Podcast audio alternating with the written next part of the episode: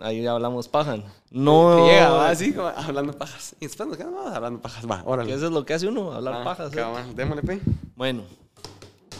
¿Estamos? Vos me decís cuándo ya. Estamos. Bienvenidos una vez más al podcast Hablando Pajas. En esta ocasión tenemos a Carl Núñez, artista guatemalteco, uno de los DJs de música electrónica reconocido a nivel mundial que logró salir de Guatemala y pues la pegó en todo el mundo. Eh, realmente su historia creo que nos puede ayudar a todos los que tenemos sueños a crecer, a salir de un país o de alguna situación y volvernos grandes en algo, en lo que hacemos, en lo que nos apasiona. Así que gracias, Carl, por estar aquí con nosotros, por eh, darnos tu tiempo, tu espacio para compartir aquí tu historia, hablarnos un poco de Buena onda, todo lo que ha sido Te lo agradezco tu mucho. historia, tu trayectoria y hasta dónde has llegado. Gracias. Pues buena onda, te lo agradezco mucho. Así como escuchar cuando que me presentes así, es, eh, es eh, eh, no sé, se siente bastante especial y, y te, y te lo agradezco de, de una increíble manera Hombre. porque son cosas que nunca esperé yo que de- escuchar yo a vos de mi carrera en algún punto. Pero sí te lo creo agradezco. que si lo has logrado y se te, te Gracias. presenta así y después Cabal, buena onda. Sí, es, es ese, es, es, eh, te juro que para mí, yo creo que es, es gratificante para mí saber que desarrollé mi carrera y crecí en un, en un país donde a mi perspectiva, después de haber ahorita vivido en varios continentes, es ver cómo la gente, a pesar de, a pesar de tener tan poco, vivimos siendo eh, felices. Porque sí, yo siento que el guatemalteco se puede caracterizar en ser feliz. Y eso lo he visto comparándolo en lugares donde he vivido, donde siento que la gente puede tener mucho y no... Y, y tienen todo, vamos, por, Sí. por, por ponerles el ejemplo, vivir dos años en París y ver cómo tenerlo todo y aún así no, no estar feliz con lo que tienen a su alrededor es increíble. Y ahí es cuando me doy cuenta de lo ricos que somos en Guatemala en ese sentido. Sí, yo creo que mucha gente cree que porque vivimos en Guatemala ya sabemos pues las cosas malas que se conocen, aparte de las grandes cosas que tiene el país, los bonitos lugares que tiene, o sea, no solo es malo todo en Guatemala, que creemos que por vivir aquí no la vamos a pegar nunca, no vamos a salir y que vamos a andar aquí hundidos y la felicidad está fuera de Guatemala y no es así. Muchas veces la gente que está fuera en los, para que, en los países que tal vez para nosotros son los que nos va a dar nuestra felicidad, no es... O sea, Cabal. ellos no son felices ahí, ¿va? No, es, es, yo creo que, mira, pues a como yo veo el punto ahorita en, en, en Guatemala, en el sentido de que podemos como trabajar como comunidad y en ese sentido empezar a dejar de compararnos con otras, otros lugares y trabajar en nosotros, es tenemos que contrarrestar las noticias malas contando historias buenas. Y eh, el, um, creo que esa es un- una de las cosas que no hemos logrado trabajar eh, bien hasta la fecha porque no hemos logrado contar bien a la gente que hay más gente buena en Guate de lo que hay mala, ¿va? Y eso nos, nos ha dejado sentir, eh, no nos ha empoderado lo suficiente como para Sí. poder hacer cambio en el país en, en todo sentido. Hemos dejado que la gente mala sean los que hacen más bulla que todos los buenos. Sí, porque ustedes saben el por qué tienen las noticias malas y todo el... O sea, realmente el rollo aquí es comunicar, contar, hacer saber a la gente que tenemos el poder que es, y, que, y que eso, es- y eso es súper importante porque si, si nos empoderamos y nos organizamos es increíble el cambio que va a poder hacer en, en industrias y yo creo que nos vamos a estar tocando el tema también, va. Más adelante hablamos de eso porque creo que hay proyectos interesantes y temas interesantes que podemos hablar de eso. Totalmente. Dijiste que has vivido en otros países fuera de Guate. ¿En qué países has vivido? Mira, eh, cuando, bueno, de hecho he pasado como que por bastantes desde que estaba desde pequeño traté de, de, invertir mi, mi tiempo y el dinero que hacía al trabajar ya de, de músico, de DJ, en, en viajar y conocer diferentes, eh, como que, no sé, gre- gremios en países internacionales porque a mí siempre me pareció importante la conexión humana en el negocio y en, el, y en todo el ámbito de una industria musical. Entonces yo sentía que tenía que comunicarles a ellos que yo me estaba tomando en serio mi carrera y que lo estaba haciendo bien.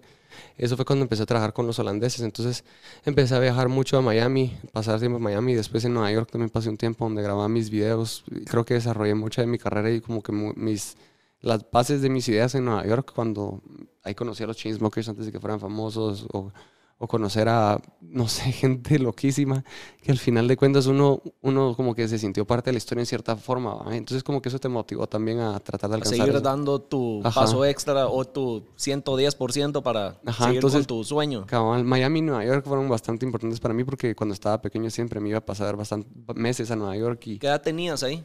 como 22, 23 tal vez, 21, 22, 23. al- Por esa edad estuve bastante en esas vueltas. Cuando Miami Music Week, el Ultra estaba a tope, yo me iba a meter ahí con los de las disqueras, ir a conocer a la gente, eh, porque ese era el lugar donde tenías el contacto y yo no tenía las posibilidades para viajar hasta Holanda. Entonces tenía que llegar, había un melt, había un, había un spot donde todos se juntaban una vez al año y esos eran estas... eh, En Miami. en Miami Music Week. Entonces era como importante ir y hacer saber que uno estaba presente y que está trabajando. Entonces así, pues generar un poco más de interacción. "Mucha, aquí estoy. Yo Sí. soy Carl. Hacerle este comunicar a la gente que, que, que de verdad, o sea, uno, le- yo creo que uno cuando ti- tiene que eh, empezar a trabajar en algo, uno tiene que hacerle saber a la gente que uno es capaz de hacerlo y que tiene toda la, todo el, el, el, el will de, de trabajar por ello. Y eso es como que invaluable para alguien que quiere, que quiere eh, ayudar a otra persona. O sea, eh, uno lo puede notar y lo, lo querés empujar, ¿me cachas? Y eso es lo que yo también estoy notando en Guatemala. Es Eh, interesante, ajá Hay gente que quiere. que quiere, que quiere comerse el mundo y hacerlo bien. Y eso es como que em, te empodera también. Sí. De que empezaste a ir a Miami a esos 22 años, ¿qué tanto atrás te empiezan a hacer el gusto por la música? Mira, O dijiste. eso fue, eso es fue cuando mi... Ponele, yo comencé mi carrera... eh, comencé trabajando en Miraflores, en, en una tienda de ropa que se llamaba Colchi, y ellos tenían tornamesas, ¿va? Entonces ahí empecé a aprender a mezclar. Pero yo, pues ya venía con el rollo que quería hacer música. Ahí en esa tienda tenía el, era, un, era un lugar donde vendían las entradas de los conciertos de música electrónica, por ende yo podía empezar a hacer contactos también para, para moverme. Y eh, empecé a asistir a todos los conciertos, eh, de ahí me podía empezar a, a conocer un poquito más de lo que era el core de la industria o lo que fuera eh, musical en ese momento, porque Ajá. también tocar a el empezar a meterte en el rollo, a entender cómo funciona. entender un poquito más qué era lo que había. Entonces empecé a ver que hacía falta artistas con su propia música, abriéndole los conciertos, a los DJs. Entonces es- eso me, me abrió los ojos en una oportunidad que yo quería alcanzar. Y fue como que ir viendo esto- estos nichos y tratando de llenarlo con, con trabajo de calidad y como que entenderlo de esa manera también, va. Eh, te das cuenta también cómo está organizado la industria, cómo están organizadas las cosas, te das cuenta de las fallas, de los problemas recurrentes en la sociedad guatemalteca, que al final se pasan para todo. Y eh, eso como que a mí me educó muchísimo y al final haber crecido en Guatemala cuando estoy fuera me ha hecho especial, me ha hecho diferente, tengo otras aptitudes que la demás gente y eh, la gente en, en Holanda y todo eso es como que les digo que es súper especial ser de Guatemala porque me conocen como el DJ de Guatemala también va. Entonces es como que el hecho de que ya sos exótico y si sos bueno, no, o sea, Es es, saben Doble que combinación ahí. es que al final de lo que se trata es de tu historia. Y Yo creo que eso es clave en todo, para todos los artistas, en cualquier eh, industria, en su ámbito, la historia Sí, y, en- es y, y encon- importante. y lo que es importante de tu historia es encontrar sentido en ella para no encontrar eh, caminos negativos dentro de ella tampoco, porque, mano, la historia y el camino de cada persona es un laberinto y todos vivimos por un montón de cosas, ¿va? Que Así es. al final creo que ese propósito y todo es súper importante, ¿va? No, y el, todo el trayecto que tiene pues, el artista y todos los que han logrado sobresalir en sus, en sus géneros, en sus mundos, en su arte, no, has, no hay uno que haya dicho, la tuve fácil. O sea, todos han tenido sus altas, bajas momentos que han querido tirar la toalla.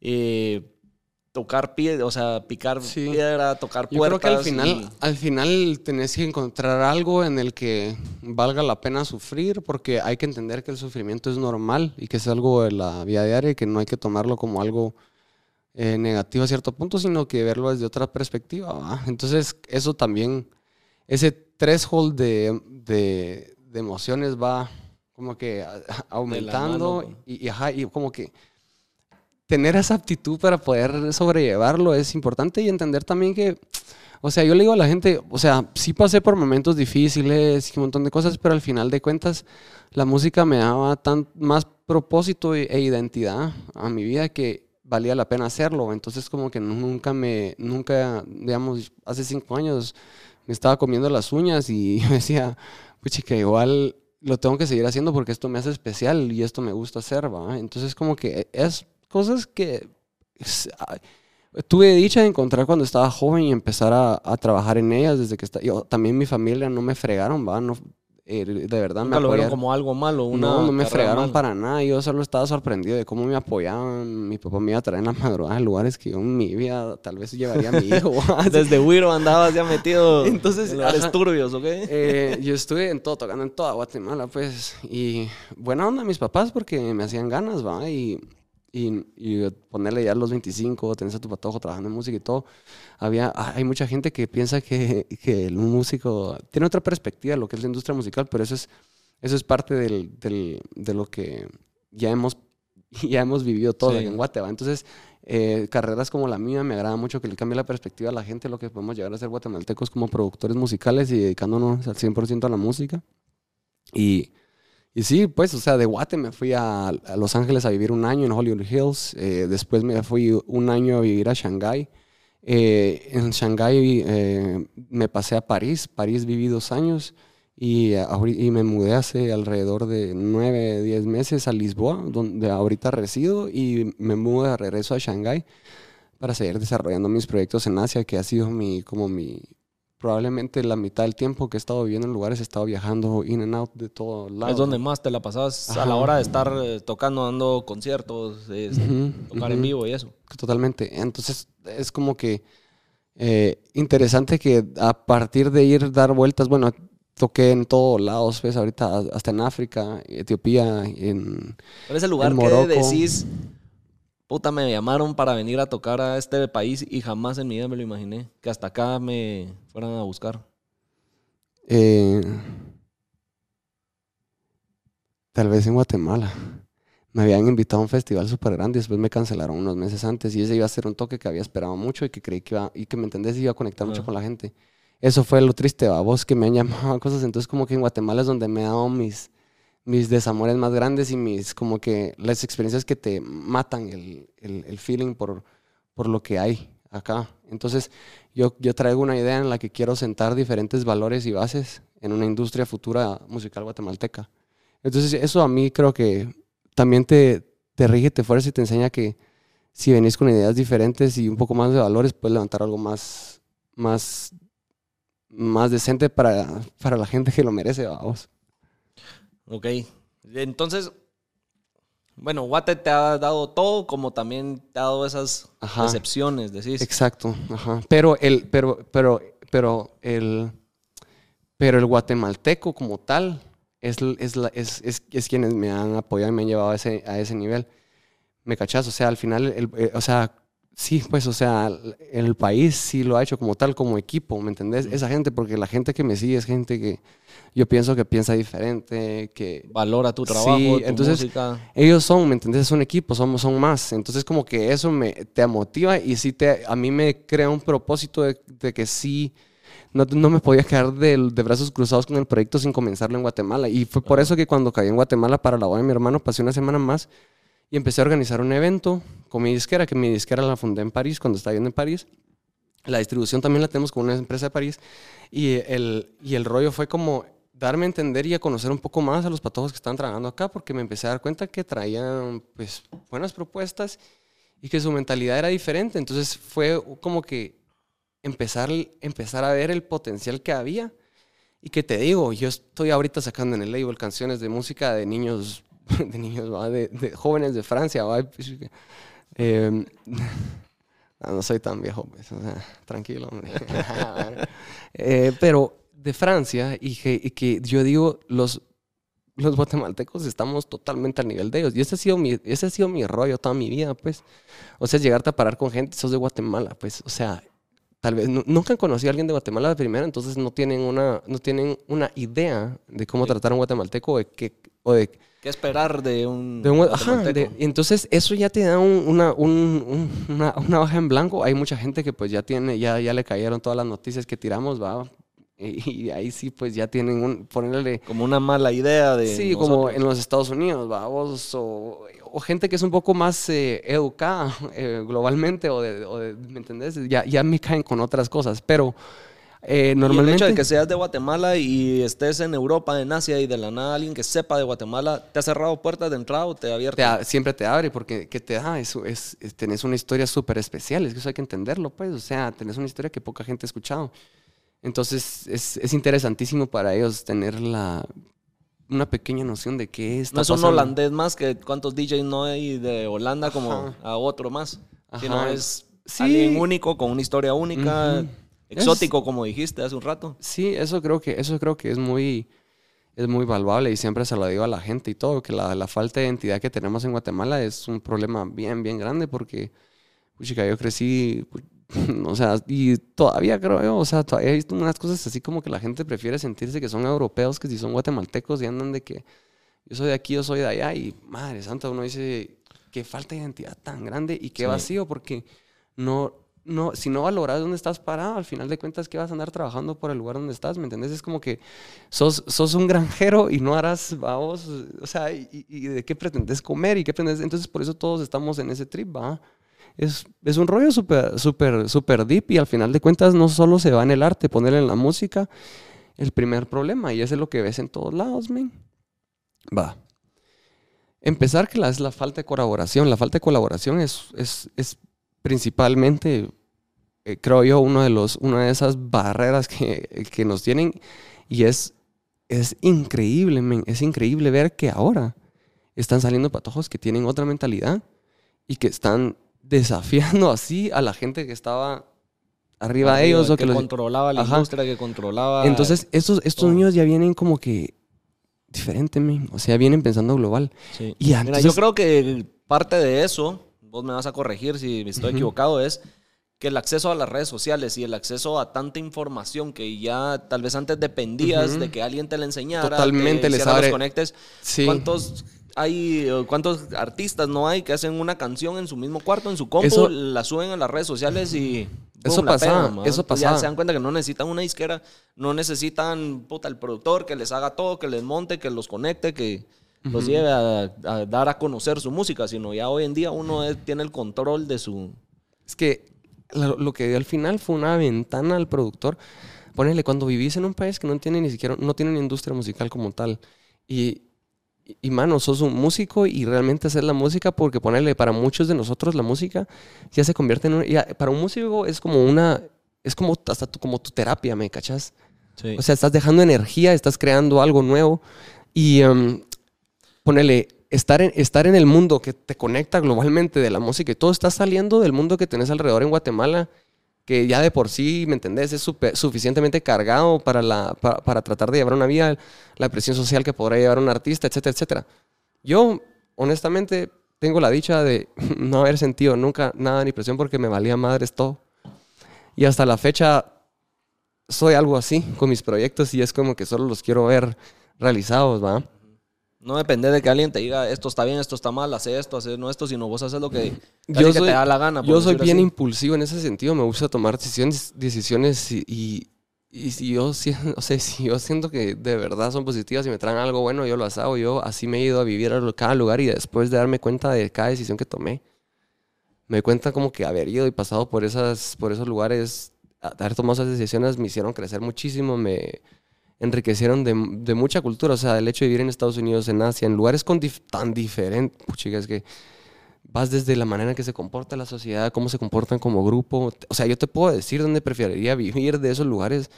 Y eh, en, eh, cómo se comportan en grupo la gente es interesantísimo. Y Asia, por las cantidades de masa que tienen de gente en cada lugar, han sabido convivir más como sociedad, aún teniendo los problemas que tienen es como que hay, hay, hay una conciencia hacia el, hacia, hacia, hacia, el ser humano. Te que abre los ojos a otro tipo de convivencia y a otro trato, otro, trato. Y el guatemalteco no, e, el guatemalteco es muy educado, es caluroso y todo, pero tiene una barrera de, de, aparte que estamos hablando de que falta la colaboración, es la desconfianza, porque se nos plantó ya de, todo de todos los cagales que nos han venido haciendo Y es muy difícil colaborar porque hay una barrera de desconfianza que hasta bloquea la energía que puedas vos brindar como alguien que quiere colaborar en un proyecto o hacer algo, ¿me cachás? Entonces, ese, e, ese rollo viene a bloquear equipos, viene a... ¿Me entendés? Aquí es increíble y no, y no culpo a la gente porque lo hagan, porque yo la verdad es que estaba también estuve en ese, en, en esa mentalidad y fue hasta que me fui a Guatemala y viví otras experiencias y todo que mi perspectiva cambió. Entonces, el rollo ahorita es como que entender cómo yo con mi proyecto, ¿va? que al final de cuentas empezó como una disquera y ahora se vuelve un generador de cultura porque como tal tenemos demasiados gaps y tenemos demasiado que exponer. Es como que hay demasiadas historias ahí afuera que contar y exponer que te dan, mano, te da para años. Es como que no tenemos tampoco, o sea, ¿Cómo no tenemos industrias organizadas? Yo, yo poner, ponerle ahorita lo que lo voy a empezar a meter es a la música. Quiero que, quiero que sea bien. Empezar a agarrar artistas de Guatemala que quieren salir adelante y ayudarlos a generar Pero su para música, sacarlos adelante. Para eso necesitas un, un ecosistema donde el artista se pueda sostener y se pueda respetar por las marcas también. Entonces, dejar, ya no, ya empoderar al artista para que se respete y no se prostituya con las marcas. Porque acá las marcas también se han agarrado advantage de eso. Y eso también es culpa del artista, también porque vos te respetas primero y si no, estás jodido. Mm, sí, eso estoy claro, porque sé que muchas marcas lo que hacen es explotar la imagen del artista o del, del deportista, es, de todos al que le patrocinan. Sí. No es por, o sea, no me malinterpreté mi pregunta porque no estoy defendiendo ninguna marca en Guatemala, pero no, yo no, crees que eso pasa? ¿no yo voy a trabajar con, yo voy a trabajar con marcas, yo voy a trabajar con marcas, no, pero es la manera en la que trabajas y los fines y los y, como que las la, la, misión que tenés cuando trabajas los proyectos en conjunto, ¿me entendés? O sea, tenés que trabajar con marcas afines que se preocupen por el, también por, o sea, ¿me entendés? Yo como disquera, ¿por qué quiero tratar diferente a mis artistas? Porque quiero que se sientan respetados como, porque yo no me sentí respetado, entonces yo estoy tratando de hacer un híbrido porque yo entiendo que la estructura, la mentalidad más que todo y los valores que tiene que manejar un label pueden ser diferentes para tratar por igual a sus artistas. Porque yo cuando estuve incluso con los holandeses, yo terminé mi contrato y súper contento porque me sentí como que me dieron alas. Entonces como que empecé a desarrollar todos estos proyectos. Te sentiste liberado. Antes te tenías con, como que estabas de brazos cruzados. Pues era más que todo, te pueden parar la creatividad porque ellos están moldeándote a su perspectiva. Pero al final yo lo que trato de hacer solo es como que curar un poco las cosas a como a nosotros nos parecen tal vez correctas de hacer, sin obstruir la esencia y, el, y la libertad del artista. ¿va? Entonces, para encontrar un balance. Entonces, ¿por qué? Porque, mano, a mí me, yo soy una persona que de verdad, como artista, tenía una visión y todo. Entonces, y, y fue muy bueno también que yo supiera decir, poner mis, mis límites y todo. Pero yo como artista sí sentí que, ponele, cuando ya estaba con la disquera holandesa y todo, se estaban poniendo barreras y, eso como artista te para bloqueando, te genera estrés. No logras sacar, o sea, al final solo querés desinhibirte y hacer lo que, lo que querrás en la música, ¿va? Entonces, e, ese rollo... Casi que te agarran como de su títere y te moldean sí, a que al final de cuentas, recuerda que ellos, también son parte, de tu, son parte de, de tu carrera, entonces como que tener un porcentaje de tu carrera es, es parte que tengan que trabajar, entonces al final es como que las cosas funcionan por un cierto tiempo, por ciertas cosas en tu vida. Entonces yo no puedo decir que no me ayudó en nada ni nada, no. Honestamente les tengo mucho cariño todavía al equipo. Y mano, desarrollaron mi carrera. Los holandeses fueron los primeros que me agarraron, me sacaron. ¿Cómo se fijan ellos en Carl Núñez? Empezando de joven o la primera empecé, vez Empecé a hacer contacto con gente que estaba produciendo bien, que ya estaba conectada con estos labels y así logré hacer una colaboración. Mandé un, un demo eh, era mi rola con mi nombre y mi, mi cuate iba en colaboración conmigo y él fue el primero que me hizo la conexión. El A&R me encontró y me empezó a trabajar. Entonces yo me senté como meta todas las canciones sacarla con ellos porque había firmado una. Entonces ya sí yo me mantuve trabajando con Armada. Entonces ellos me dieron, ellos me dieron la credibilidad como artista, que yo era un artista internacional firmando en, en Holanda, etcétera, etcétera. Eso me, me, ganó el respeto en Guatemala de que mi trabajo era bueno. Entonces porque yo me senté, me, yo me puse un estándar Sí. alto. Pero qué triste que alguien más nos tenga que validar de fuera de Guatemala para demostrarnos que nuestro trabajo es bueno. ¿no? Ajá, exacto, pero los tiempos han cambiado. Entonces, esto, es- esto es como era antes, o sea, hoy Sí. son otros tiempos. Y, la, y- pues, qué bueno que lo mencionas porque es cierto, va, pero entonces ya, y así empecé a desarrollar mi carrera, pero siempre fue como que tenía que bailarme a alguien más afuera para que tuviera credibilidad. ¿Por qué? Porque la gente de esta industria no es, no tiene, no, es creíble. Vamos, es triste, pero no hay Ah, que si industria yo musical. con mi torna y conecto mi compu Y y... no es que no sean creíbles, no, el artista no es que no sea creíble por su talento, sino es más que todo por la gente que lo maneja, no es creíble porque no hay, primero no hay una organización, no hay una colaboración, no existe unión, es como, es, es caer en un lugar como, es como, es caer como en una finca y cada quien tiene su, su barda y agua si te metes. Es como, va, órale, buena onda. O sea, solo venía a hablarte a ver si querías que hiciéramos algo de a huevo, pues, o sea, nos vemos. ¿Me entendés? Es como que un trip así, ¿verdad? Pero acá te vienen a traer con tolva, ¿me cachas? Entonces, eh, entonces eh, ese rollo, ese rollo no me llega. entonces, entonces eh, cabal, entonces ahora yo he he venido como que en- con la mentalidad de, de agarrar a, a- a los nuevos talentos y los nuevos DJs que me traen otra, traen otro chip, man, el chip que puede sacar a Guatemala adelante y crear unas cosas increíbles porque son demasiado buenos y cada vez están apareciendo más así, me están presentando. Estoy trabajando ahorita con, con varias empresas de los Estados Unidos que hacen los mejores festivales allá y una de ellas me contactó ahorita un productor que tienen varias disqueras y una disquera estoy trabajando y te voy a sacar mi, mi primer EP en español con ellos también y me mandan un mensaje y me dicen, hey, mira, es que te queríamos conectar con él que es de Guatemala. Yo, ah, ma, yo, yo creí que, bueno, hay bastantes guatemaltecos based en US, ¿va? Y yo tra- tengo más- mucha relación también con, con ese público, porque el latino en, en US es una persona súper calurosa con nosotros y, bueno, ¿va? O sea, la economía Sí. en Guate depende de ellos. Y Así es. me da, entonces, un saludo a si nos están viendo en US. Y em, entonces me di cuenta yo, vos, que era una mentalidad que vos te quedabas, madre santa, ¿a qué hora ellos lograron salirse de su mundo? Men, y es, es que solo el internet y el mundo de la música los llevó a imaginarse en otro lugar y trabajar donde no nunca se imagina que estarían, men. Y, si usted, y ahora que ustedes les enseñan la, la- la historia y la realidad de cada uno de estos artistas tan talentosos que traemos, ustedes ya nunca van a ser esa gente que digan, pero vos crees que en Guate hay. Es como, Sí, ahí Eh, y un chingo. hay y un chingo, bro. Es como que y aquí solo están. Ajá, estas las, y estas son, tienen que ser sus historias. Entonces, eh, planteamos mu- muchas ideas y muchos conceptos dentro de la marca que van a pretender como, como mensaje dejarles a ustedes. Este es tu proyecto Claro, New que Culture, hay- lo que, que vemos tenemos- en tu, en tu Ajá. suéter. Así se llama. New O sea que ajá. cualquiera que quiera Es- seguir el rollo que está pasando, No en las culture, redes ajá. te New seguir. culture, New culture es nueva cultura. Somos generadores de cultura.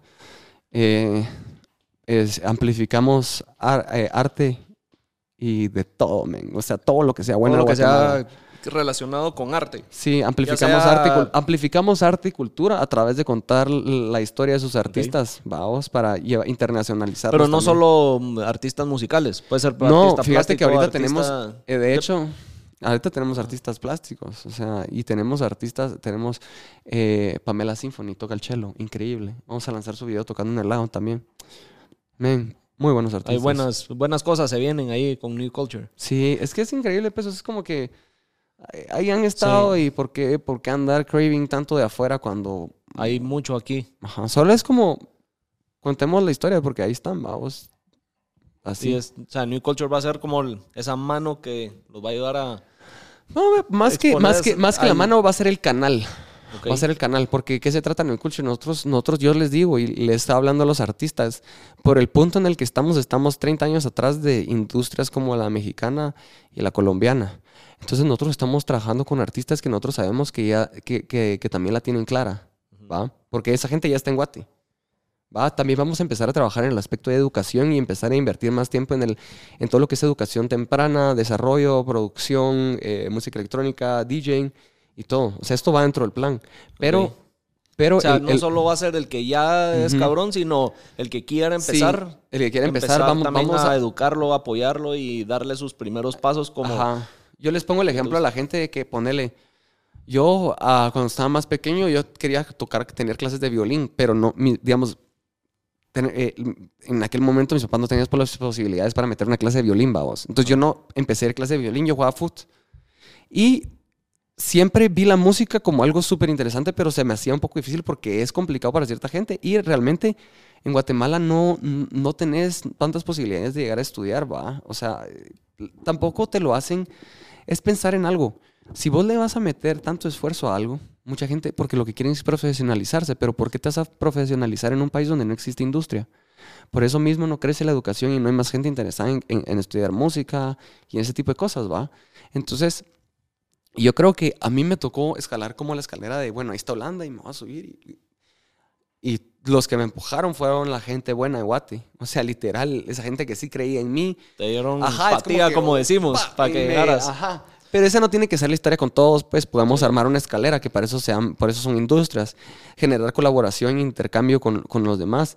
O sea, aquí tenemos, hemos traído a los mejores artistas del mundo y porque no hemos generado colaboración con la misma gente en otros países. Porque tenemos que hacer el scouting, tenemos que encontrar a esos talentos, tenemos que, ¿me entendés?, contar bien la historia. Y ahora los tiempos cambiaron, los artistas ya están más sabidos. ¿Y qué onda? Ya están preparados, ya vienen como que, pa, tírenme la onda, tírenme la onda que yo estoy, yo, yo solo ganas, pues.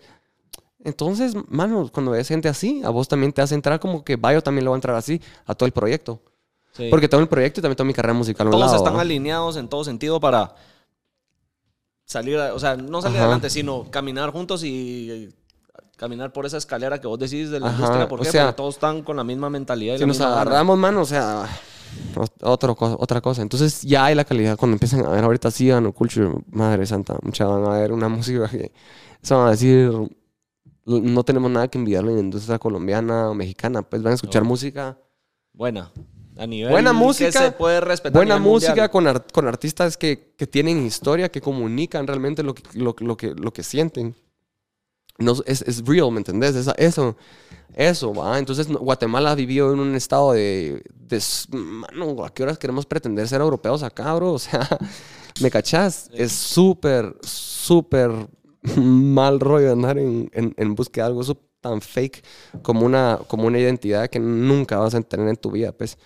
Entonces, desde la moda, desde todo, podemos tener, podemos tener una perspectiva diferente y un input que tiene que cambiar, pero es hasta que encontremos respeto en los proyectos. Entonces, caí en Guatemala, donde antes no me miraba, yo pasé por como lo que todos los artistas pasaron, en como que hablas y como que si estás hablando pajas, va vos. Porque así es, y así tiene que ser también, porque con tus acciones tenés que darle a conocer a la gente lo que puedes hacer, va. no puedes andar esperando apoyos y solo... Estar echado en el sofá esperando que... Cabal, cabal. Por vos y te... Entonces yo sí me puse a hablar un chingo y a contar historias y a contar todo lo que quiero hacer, pero las ejecutaba también, va vos. Y sin energía la gente que me ha apoyado no lo, no lo podría lograr, va vos. No, claro, claro. O sea, DJ Mag es una lista de votos por popularidad de DJs alrededor del mundo y he estado ahí, ¿me entendés? Sí. Bueno, ya que mencionaste ese tema, yo creo que pues ese es un tema que a muchos le interesa. Te voy a hacer, eh, este, era un tema que te quería preguntar más adelante. Antes te quería, como tocando el tema de como la escuela de New Culture. En tema me ahí así que jodiendo. Si yo quiero ser DJ hoy, te digo, Carl, mira, enséñame. ¿Cuál sería el primer paso? ¿Qué es lo primero que tengo que hacer? Para los que nos estén escuchando, que digan, bajar el software, bajar el software. pero ¿por dónde empiezo? bajas el software de Tractor y luego te metes a YouTube y órale, ya sos DJ. Ya. Así me convertí en productor, pues. Sin tornas, sin nada. Así me convertí en productor, sin tornas ni nada. O sea, puedes empezar a hacer música solo así, si tenés compu ya estás. O sea, la compu puedes aprender todo. Y después la práctica y todo lo que puedes aprender. Al final de ser DJ, lo que, lo que entendés es como que vos tenés que ir como que leyendo a la gente y darles esa el montaña rusa, la música, o sea, la responsabilidad. Eso ya pura experiencia, esa ya pura experiencia. Pero la responsabilidad de, esa vaina, bajate el programa y ya estás. Ya. Hecho y derecho. O sea, que realmente la responsabilidad del DJ, con lo que decías, es el arte del DJ. Mantener el arte del DJ se a la gente en, el, en el mood que ellos quieren estar y que vos también sentís. vos cuando te vas a presentar en vivo, estás en una discoteca, en un eh, festival, ¿tenés ya más o menos el listado de canciones en su orden o vas improvisando en ese momento? No, fíjate que, bueno, hay veces que... que... ¿O no querés dar la receta? Mira, pues hay veces que... Ah, no, no, no, de hecho te lo voy a decir. Hay veces que pienso que es por huevón, pero después me doy cuenta que es porque es natural. Porque lo que pasa cuando estás mezclando es que no puedes hacer un set y pensar que lo vas a tirar así, asá, cuando vas a tocar un club. Depende de la ocasión, porque puedes como que organizarte y decir, bueno, en este toque tengo un festival, o sea, tuve ultra, dije, bueno, tengo que tocar esta, esta y esta, va. O si este O sea, mood te- me como esas cuatro o cinco Hago- que a huevos van vas- en el set, pero... Mira, pues es como hacer un mapa de emociones realmente. Entonces vos te pones en la posición del mapa de emociones de cómo va el toque, va. Entonces, para Ultra y esos toques, me meto en eso. Pero cuando sos club y todo eso, recuerda que estoy tocando en diferentes lugares, en diferentes lugares del mundo. Entonces, la vibra de cada gente es diferente. Entonces, tengo que ver qué rolas me funcionan y qué no. Entonces, he tratado como de meter cosas que quiero meter y que sé que me van a funcionar. Y las meto, pero siempre paras cambiando de plan, pasas tocando otras cosas. Y eso es lo que lo hace alegre también, va. Ir improvisando en ese momento y vi- Cabal. ir sintiendo las diferentes... Sí, decís, ahorita va a ir cabal, aquella va, o, Ajá. aquel, o me, lo- y me no te ha pasado que estás a media mierda, se te está acabando la canción y decís, puta, ¿cuál pongo ahora? Sí, sí me pasa. Siempre te tiras eh, más de alguna guasa y te sale, va. O sea, Como también la cagás. sí, me ha pasado Pero, también. que par de segundos en lo que sacas otra y... Este, es estar vivo, a vos, o sea, tenés que seguir el show y no mostrar que la, que, que la regaste y cómo saber, porque al final de cuentas, cualquier momento, digamos... Vos eh, vas a saber se que te- la cagaste, Ajá, pero o se te va la torna. cabal- No, y, la- no, y se dan cuenta y, pa, y lo agarras. Tenés, digamos, hay veces que se ha chingado por mi culpa o de alguien más, pero tenés que estar listos para, listo como para Resolver en el agarrar el momento. micrófono y te paras y qué onda, yo no sé qué, y vas a empezar a hacer dinámica, ay, ¿qué, qué onda, o sea, siempre interactúas con la gente, pero eso es por el, ya por el rollo que de la cantidad de gente y el tipo de, de eventos que, es, que estoy, va. Bueno, si ¿Qué es estás en- más de si huevo? si ¿Tocar está- en discoteca, en club o en festival? cada diferente, porque la tipo de música que tocas es diferente, entonces... ¿Qué te mm, hueva más? Porque me imagino que la adrenalina, los nervios del momento... Ah, es que los festivales siempre son especiales, porque cuando hay festivales, esos festivales es algo que, mm, especial, entonces como que tratas, entonces como que tratas de empujarte a, a- a tocar cosas que, que no probarías normalmente, porque tenés más gente, entonces hay más, hay energía que podés como que jugar con la música, con, entonces como que estás en un rollo además de experimentar y tratar de dejar un show que te va más allá, cuando estás en un club, estás también tenés que tener en consideración que la gente ya viene de fiesta, de que no están, a, no están es- a, a la expectativa de un cambio de géneros tan abrupto ni nada, porque no están, es- mira, si ya llevan una noche de club y vos cuando te subís, men, traes al club prendido y necesitas darles como el, Empezar. el empujón de, no, del, ya el último, porque yo me subo ya como para terminar la noche así, entonces ya es ir a dar sopapos, men, así de vámonos y órales, vamos. el o último envión con Ajá, todo. y ra, vámonos, hombre. no, está cabal. Entonces, eh, ese rollo eh, es súper diferente. Pero, mm, no, eso es súper chilero. Qué nice. Ujú. ¿Cuál ha sido el- la discoteca o el club más eh, loco o en el que digas, puta, aquí sí la gente sí estaba, que quería que les tocara música bien pesada? O, en- ¿O ha habido alguno o más o menos todos en los que has estado es eh, como en la Fíjate que misma depende mucho del lugar. de la gente? Depende mucho del lugar que en que tocas. En Asia, en Asia, por lo general, bueno, igual en Guatemala, es que la gente cuando yo voy a tocar ya tienen una idea de lo que toco, entonces como que ya, ya entro en una categoría y yo bastante, toco bastante, bas- no, o sea, melódico también, todo, pero toco bastante duro. Eh, más ahora traigo un par de sorpresitas bien chilenas. Es que ya hay de todo ahorita. Entonces, eso, ajá, es como, vengo a caer acá y sí a todo, es como, ajá, sí a todo. ajá. Sí. Me- O sea, tu música no es la clásica. Pero bien hecho, pues, ajá.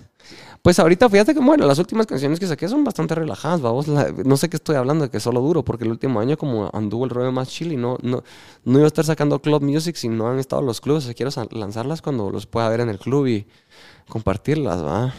Y, men, o sea, ahorita los últimos años estuve sacando unas que tienen como que medio R&B mezclado con electrónica, las pueden ir a checar y... me las gocé y tienen como que más eh, vocales raperas en inglés y ahí están los videos en YouTube, pueden poner I'm Yours, esa fue la última, bastante chill, I'm Yours, en- lo grabé el video en París también. Eh, y sí, eso lo, pueden, eso lo pueden checar ahí, he estado haciendo realmente, sí le bajé, como que bajé revoluciones, empecé con todos estos proyectos, me re- re- como evolucioné, esa es la palabra, no es como te reinventaste, es como evolucionaste, ese es el rollo. O sea, la pandemia te vino también medio a cambiar un poco lo que estabas Sí, al final. acostumbrado a tocar. No, sí, te cambia un chingo. Pues la a quién no. Ah, nos cambió la vida a todos. A mí creo que me volvió todavía más optimista y agradecido con lo que tenía, vamos. Y a, a saber que si el día de mañana. Sí. O sea, si sabes que el día de mañana todo se puede ir, ¿por qué no echarle ganas ahorita a todo? va? ¿Y cómo hiciste para filmar esto en pandemia? ¿O ya estaba abierto? No, París? eso fue cuando estaba, eso no había nada de pandemia, solo estaba viviendo ahí en París y... O sea, fue pre-pandemia. Ajá, y pueden ver en el apartamento con, la, con los cuates chukis, con todo, va. ¿Qué es un chucky? Men, el Chucky somos todos los que pensamos diferente y creo que somos cool. O sea, somos gente que tiene otra mentalidad que, que vamos a empoderar a, realmente todos, pues, porque la verdad es que todos somos Chukis, men. O sea, solo hay un par de chacas, mala onda. Así diría la- ¿Me entendés? O sea, eso es lo que digo, es como que entender que el Chucky es esa nueva generación, somos cool, men, somos, ya, ya no andamos con tantas, eh, perdón, con tantas mierdas eh, y, y queremos hacer, somos positivos, somos gente bien, que hemos sido tal vez marginados en algún punto por nuestras ideas, pero somos la mayoría. Ese es el, ese es el problema, Ese Ese es el problema, ajá. Entonces, ajá, somos Team Chucky. O sea, que no es el muñequito que te va a jalar las patas a cuchillarte en la noche. Es que vos nace de un montón de historias, vos, porque el, el término Chucky como que se ha viralizado últimamente y la verdad me llega. O sea, ya lo Saludos a, todos, saludos a todos mis Chukis, buena onda. a todos los chukis. Ajá. Y al Chucky también va, y aquí a Mara Bautista, chica. Ya de cajón llevan el título en la Sí, frente. olvídate. Cabal. Bueno, re- regresando al eh, lo que mencionaste, de que estás en el top 100. Ujú. ¿Cómo lograste qué es el proceso para que puedas entrar Popularidad. 100? pop- eso es un, el DJ Mag es voto por popularidad de DJs alrededor del mundo. Entonces, ¿qué pasa? Yo eh, fui un DJ que traté de agarrar todos los aspectos de, de cómo agarrar una carrera y contaron la historia bien, porque al final, sí, sí, y eso ya lo tienen claro también mis artistas, porque todos estamos conscientes que, que, que esto es un negocio y la industria también necesita ser entendida al nivel de que ellos tienen que manejarse un lado de mercadeo y ese es a través de contar una historia, vamos, y contarla bien. Y al final esto no tiene nada de negativo, vamos. Eso es entenderle a la gente que tenemos que saber comunicarnos y comunicar nuestras ideas, porque al final ahí va a estar, ahí va a estar el valor y vas a lograr hacerle entender realmente tu visión y tu misión, vamos. Entonces, esto, es- esto es esto es algo que lo tenía muy claro desde Patojo y si yo me ponía estándares y mis y mis y, mis como ejemplos, mis ejemplos eran gente que estaba en el top del mundo. Entonces ahora yo estoy en el top del mundo porque se- es como que seguí mis lineamientos de idea para llegar a esa calidad de cierta manera y los ejecuté. Entonces ahora es cómo ejecutar las industrias en las que yo he tenido la oportunidad de experimentar y cómo conectar eh, los lugares en el mundo en los que yo estoy con la industria guatemalteco para poder desarrollar e internacionalizar a sus artistas. para Entonces, que repliquen tu modelo, lo que vos aprendiste para poder llegar ahí. o sea, hay una, ¿qué les- hay una fórmula que, tiene que, que, que estoy desarrollando, eh, evolucionando, digámoslo así, vamos, porque obviamente son otros tiempos, pero eh, yo ya estoy, yo ya, yo ya estoy viviendo fuera, ya, estoy en- ya he estado en bastantes lugares del mundo y eso me hace tener la oportunidad de poder conectar dots y ponerle yo, mi management está, está based en Shanghai y eso es súper importante para mí porque es una escena que se está desarrollando y yo estoy teniendo parte en ella y yo voy a poder conectar artistas de Guatemala con el mundo y ahora también lo estoy empezando a hacer manejando eh, cosas y realmente es entender que tenés que manejar esta influencia para poder lograr resultados positivos para nuestros artistas. ¿Me entendés? No Sí, puede sí, ser sí. que nosotros tratemos de traer todo de afuera y que no podamos intercambiar a nuestros artistas que también tienen esa calidad. Entonces, em, ahorita mi- en mis planes, todo esto, yo iba a desarrollar New Culture de entrada en Shanghai. Vine por la boda de mi hermano a última hora. Ustedes saben cómo está el rollo de los viajes y todo eso y no se sabía qué onda. Y ya fue caer acá y ver todo esto, vamos a empezar a entender y en eso la idea empezó a desarrollarse y a evo- a evolve y encontré gente que también, o sea, bueno, New Culture no solo estoy yo, pues es todo tengo- un equipo. tengo un equipo, o sea, y también la gente que está conmigo en el proyecto es gente de Guatemala que piensa diferente y que ya ha logrado cosas y que eh, yo lo respeto mucho. Entonces, cuando, la- me- cuando el support ya se vuelve de un equipo de gente con valores y con misión buena, cambias industrias, en este caso es crear una que no existe y, y de verdad tener un mindset que lo podemos hacer, va. Entonces, eso ya es darlo por hecho, va. Entonces, ahorita ya solo estamos empezando a maquinar y como eh, punto importante es compartir la historia. ¿Por qué, men? Porque la gente tiene que entender que hay gente con visión y con misión que queremos cambiar el, el rumbo de las cosas porque fuimos parte de ellas y creemos que podemos cambiarlas. Es así de simple, vamos. Sí, cabal. regresando un poco, o sea, creo que está, entiendo lo que es New Culture, pero regresando un poco a la, a la pregunta del Top 100. Ajá. Vos decís que eso es por popularidad entre Total. artistas. Cuando yo me meto en la página web a votar porque se abrieron votos, yo como, ahí sí que un usuario más, también tiene validez ese voto. Es total voto. O sea, te lo puedo decir porque yo, ponele, yo manejo, yo he manejado mis eh, campañas de marketing para hacerle informar a la gente que estamos participando en la campaña de Top 100 de DJ Mag. Y yo te puedo decir que hasta la fecha, men, a mí se me han acercado italianos, chinos, de todas partes del mundo preguntándome que cómo, le, cómo, que cómo, cómo pueden ¿Cómo entrar y, y- y- te piden estrategias, te piden todo. O sea, ¿me entiendes? Empiezan a, empiezan a caerte encima. Y lo que tienen que entender es que ellos, men, tienen que crear una fanbase y preocuparse por, por, sus el- seguidores. O sea, Antes men, de o sea, querer solo estar en el Top 100. es un, es un voto, bro, de alguien que se metió y tuvo el tiempo de dar un chingo de clics. No un chingo de clics, pero ¿me entendés? Son un par de clics, pero dar cinco, dar un o seis clics, poner tus datos, poner nombres. A no cualquiera, men. Y por eso te digo que a mí la gente que me apoya es, men, es gente que me apoya. Entonces yo, en ese sentido, te puedo decir, yo le doy validez total a este proyecto. ¿Por qué? Porque yo lo he vivido y yo tampoco, men, o sea, yo, men, toda la gente que me conoce saben que yo nunca pude haber pagado por entrar a esas listas. ¿Me entendés? Sí, pues me imagino que son Ujú. miles de miles de votos los que Saludos, necesitas. saludos, saludos a Javier Bauer. Javier Bauer fue, es, es, es la persona que me alentó y que me manejó mi primera campaña y fue el que me dijo que me tirara al agua porque yo estaba pasando una época difícil. Ya me- yo ya estaba, ya había llegado a 109 y me dijo, vos le tenés que ir este año.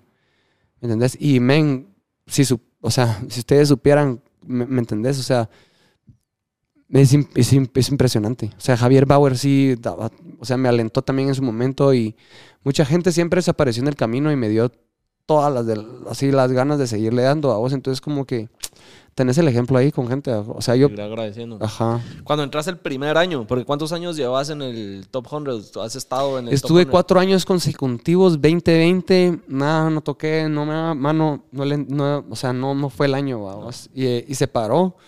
Desarrollé esto porque estaba empezando a invertir en el proyecto de New Culture, ¿va? Y eh, obviamente el- eh, yo dejé de tocar desde, sea, bueno, yo, ah, bueno, yo estaba en Wuhan el, el, el 8 de enero. O sea, yo, yo fui de Wuhan a París. O sea, que vos te llevaste el virus a... Pues, puede ser, es muy probable, pues, o sea, es, ajá. Sí. Ajá, es muy probable que sí, o sea, y, y, y te digo, yo, yo estaba en Wuhan, o sea, me viví el virus así, nice, va, o sea, Ajá. estación de tren Wuhan, a Shanghai, agarrar avión, irme a Suiza, después de Suiza a París y caer, después solo ver que me llegaban videos de que donde yo estaba, estaban Estaba sacando a la mar enjaulada, o sea, entonces yo decía, bueno, va, Por lo menos Órale, no salí en va. jaula. me voy a quedar acá encerrado y que, que aquí quedó, va, aquí quedó entre nos, porque, men, no quería hacer show para el mundo y me quedé encerrado, loco, en mi apartamento así, bien, o sea, no me, sabes que estaba haciendo bastante yoga, yo ahorita, ahorita entré en una etapa donde me he estado a full en mi culture, me he parado. Y a mí me mantuvo la meditación y yo esas, ese, ese tiempo porque pasé meses encerrado en un apartamento en París y yo decía, madre, la vista me salvó y el yoga, así. Me imagino, puta, que haber sido desesperante para vos después de andar de Dando arriba abajo, vueltas, tocando, ajá. viajando. Fíjate que lo sentí al final como que un tiempo en el que me di tiempo para mí porque yo estaba ya, era, un- me estaba dando vueltas mucho como loco. La falta de sueño, ahorita vine a Guate y ya me están diciendo ya el doctor tengo que ir a poner el holter, va, para probar el holter y esas cosas. O sea, la falta de sueño es una. Vamos, o sea, pasas tureando de jueves, viernes. A mí me tocó, un año tureaba como de miércoles a domingo, una cosa así, estás en ciudad diferente.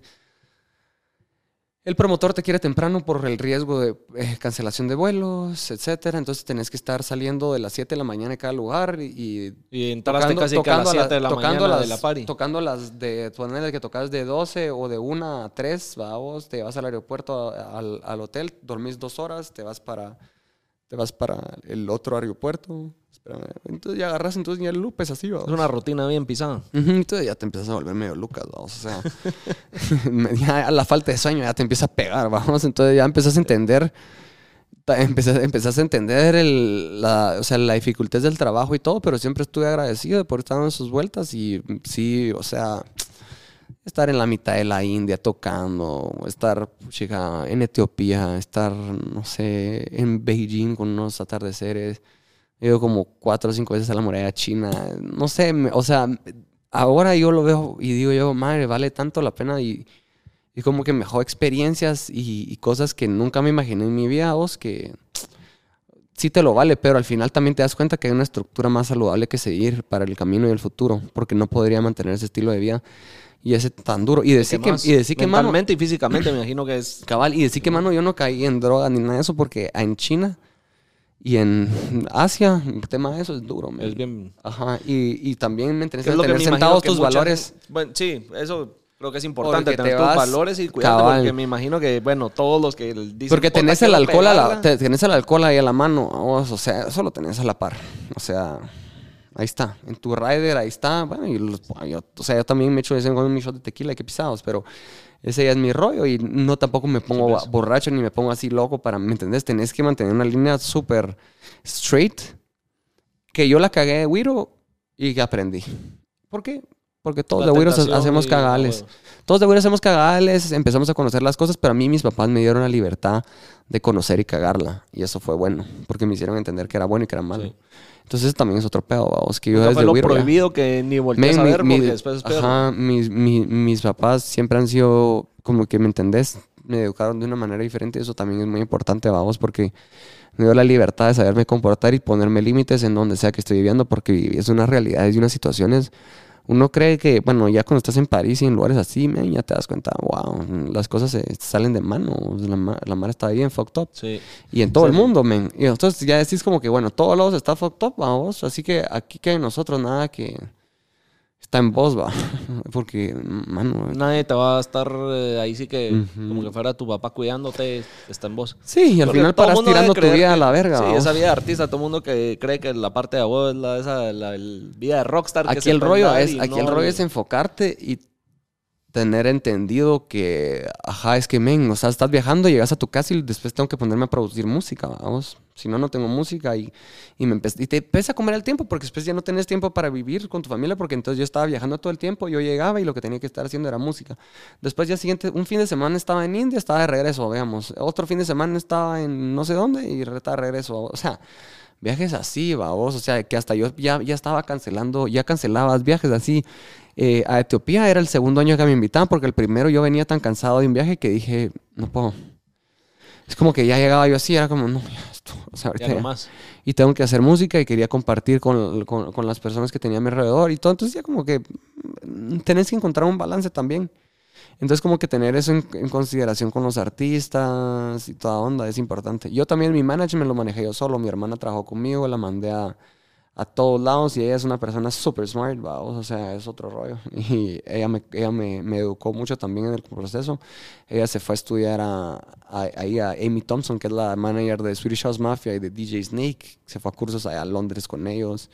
O sea, me dio mucho input en su momento y, y me trabajó mucho como la misión de la misión de De vos como artista. sí entonces eso fue muy importante porque es, es mucho es, es bueno el input que he tenido de las personas que han estado rodeando Eso es clave. Yo creo Súper que clave men no solo es uno el que al final eh, sale adelante, sino es un equipo.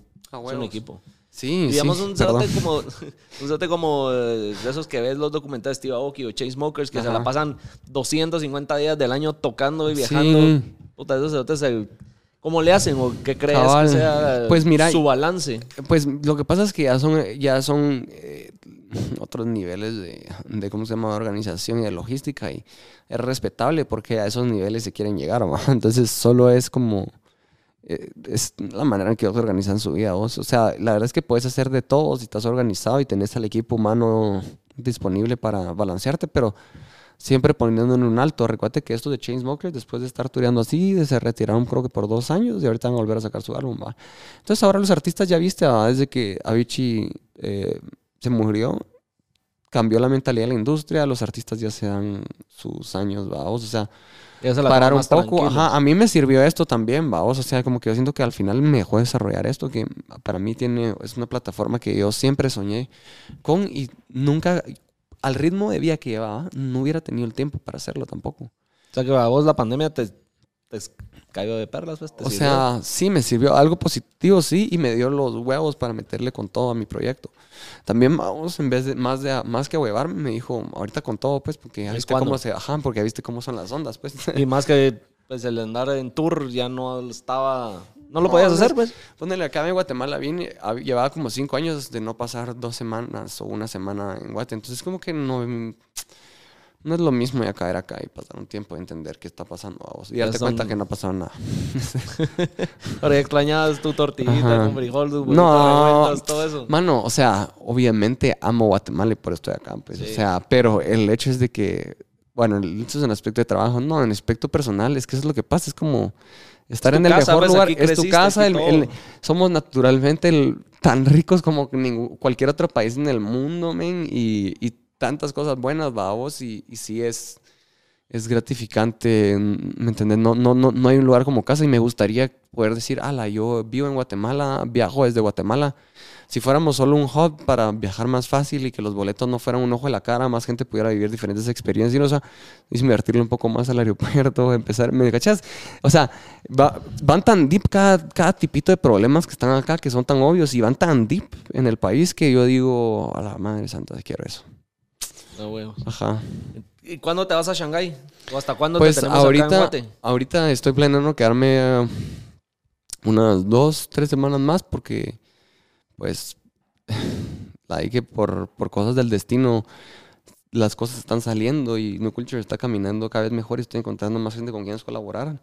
Eh, eso me va a dar a mí, creo yo, un- una paz de poder irme porque me, me estaba comiendo eh, la idea de irme y que no tener esa gente con la que necesitaba, porque al final es entender que esto es en equipo, pues. Entonces yo me voy a ¿Quieres ir. dejar todo montado, seteado, casi que caminando para ya irte más tranquilo? Sí, y por- sobre todo es como que encontrar, encontrar esas personas que, que vienen con esta mentalidad. Entonces, incluso si alguien está viendo esto y cree que puede aportar, es siempre bienvenido. Bienvenido.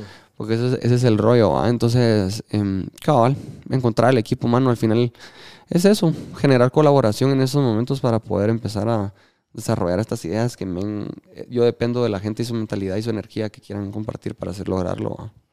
Ah, ¿Y en Shanghái qué, a qué vas? ¿Ya se puede tocar en discotecas Sí. allá? ¿Hay algún festival que tenés Mira. en mente para que te quieras ir a preparar? Yo ¿Solo vas a ir a producir Shanghái, música? Fíjate que Shanghai, mi manager y, y el equipo que, que tengo ah, en, eh, poner New Culture es mi proyecto personal, ¿va? Después mi carrera la, man- estoy manejando con management, están based en Shanghai y mi manager es el, fue el creador de un festival que se llama Storm, que es el festival más grande en China. Y, y tiene su propia disquera y empezamos a desarrollar nuevos proyectos. Entonces New Culture va a estar desarrollándose a, a- aleatoria, o sea, eh, paralelamente de Guate con China y el, el rollo está en poder eh, intercambiar energía, vamos.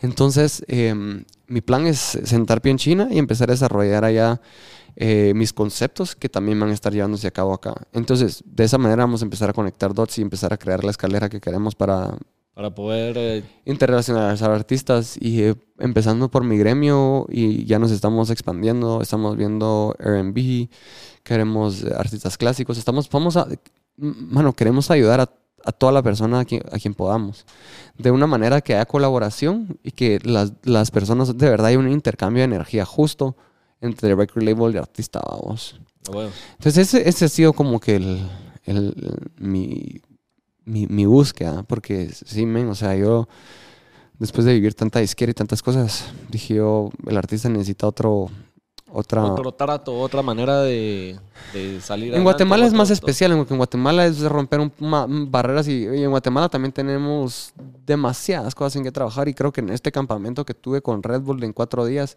armé un campamento híbrido con reality show donde van a poder conocer más de las historias y de la de la persona eh, a nivel personal de cada artista del, del proyecto. Se llama Elements y me llevé ocho artistas guatemaltecos. eh, en los cuales tenés chelistas, dos cantantes, eh, todos producen realmente, todos producen, porque aquí en Guatemala tenés que hacer el, trabajo de casi de todo, vamos, para salir a, a flote. Y, mano, compartieron sus experiencias, sus historias y compartieron su, su show con la gente, o sea, con nosotros. eh, tuvimos desde el proceso de que se levantaban, eh, comíamos, nos tiramos al lago, eh, aquellos ya nos empezaban a contar un poquito más de cómo les había nacido la música en ellos. Solo el proceso de cómo empezaron, porque hice tríos, hice dúos y el proceso de cómo grabaron su canción. Hicimos unplugs, hicimos live DJ sets. No, Otro rollo. Un camp, como dijiste. Ajá, pero bien documentado para contarles a Ajá. ustedes la historia y que vean qué tan gallos son, son los productores que tenemos en Guatemala. Entonces así ya, ya, ya, ya empieza a ver la Mara es, es, e- e- esas, esos, esas, la- esas promesas, vamos, de Guate, que, a la madre, esas son esas palabras que no quiero decir porque las he escuchado toda la vida, vamos.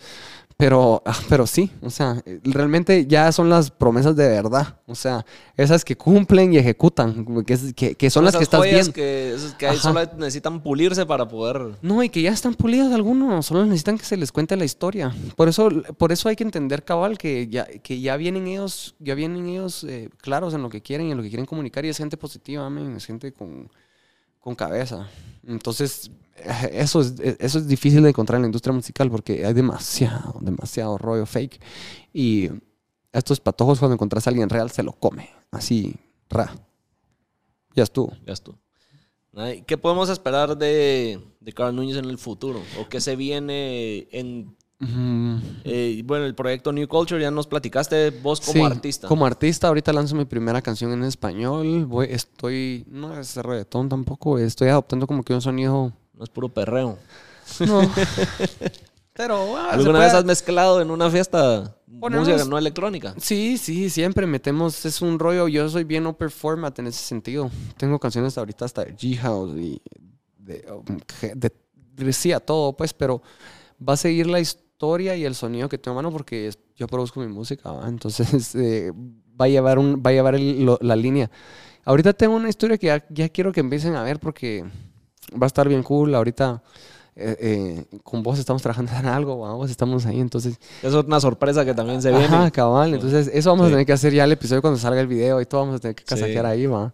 Pero O sea que Eh, hay una segunda parte de este podcast para pues, que estén pendientes de los ya con los invitados, ya con, Sí. ya con, ya, ya sabes, va. Entonces, como que, no, ahorita viene, viene un, un rollo súper interesante, va muy de la mano con mi ideología de New Culture, güey, totalmente, porque quiero amplificar arte y cultura y quiero de- dejar un mensaje positivo y que no solo sea un DJ tratando de verse cool, sino que deje algo de que, que accionar en la gente, ¿va? Entonces, ese es, ese es como que el, el propósito con todo lo que estamos haciendo, ¿va?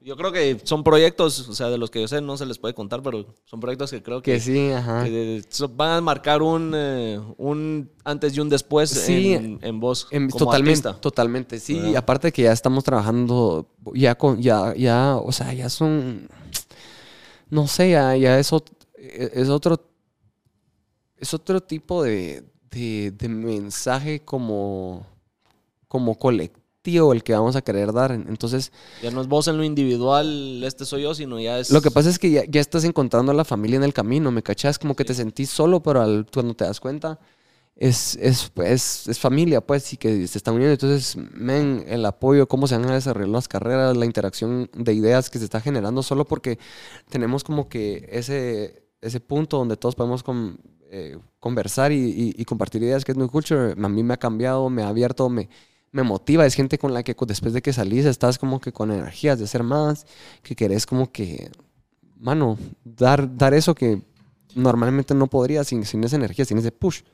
Es rodearse de buena energía, men. Por eso es súper clave tener esta colaboración. Y en la música, ¿a dónde quisieras llegar? En Eh, temas... Yo quisiera ganar un Grammy, pues. Eso me llegaría. Ese es mi trip.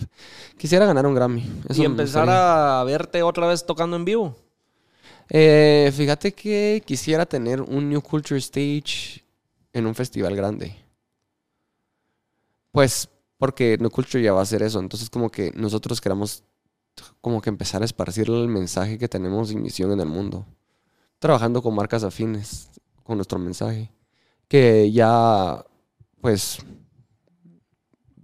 muy dichoso, ya estoy en contacto con y ya, ya vamos a ir desarrollando. Yo creo que O sea, que es un plan que se está desarrollando. se está ejecutando, ajá, que se está ejecutando y que solo es cuestión de tiempo que ya lo vean a flote.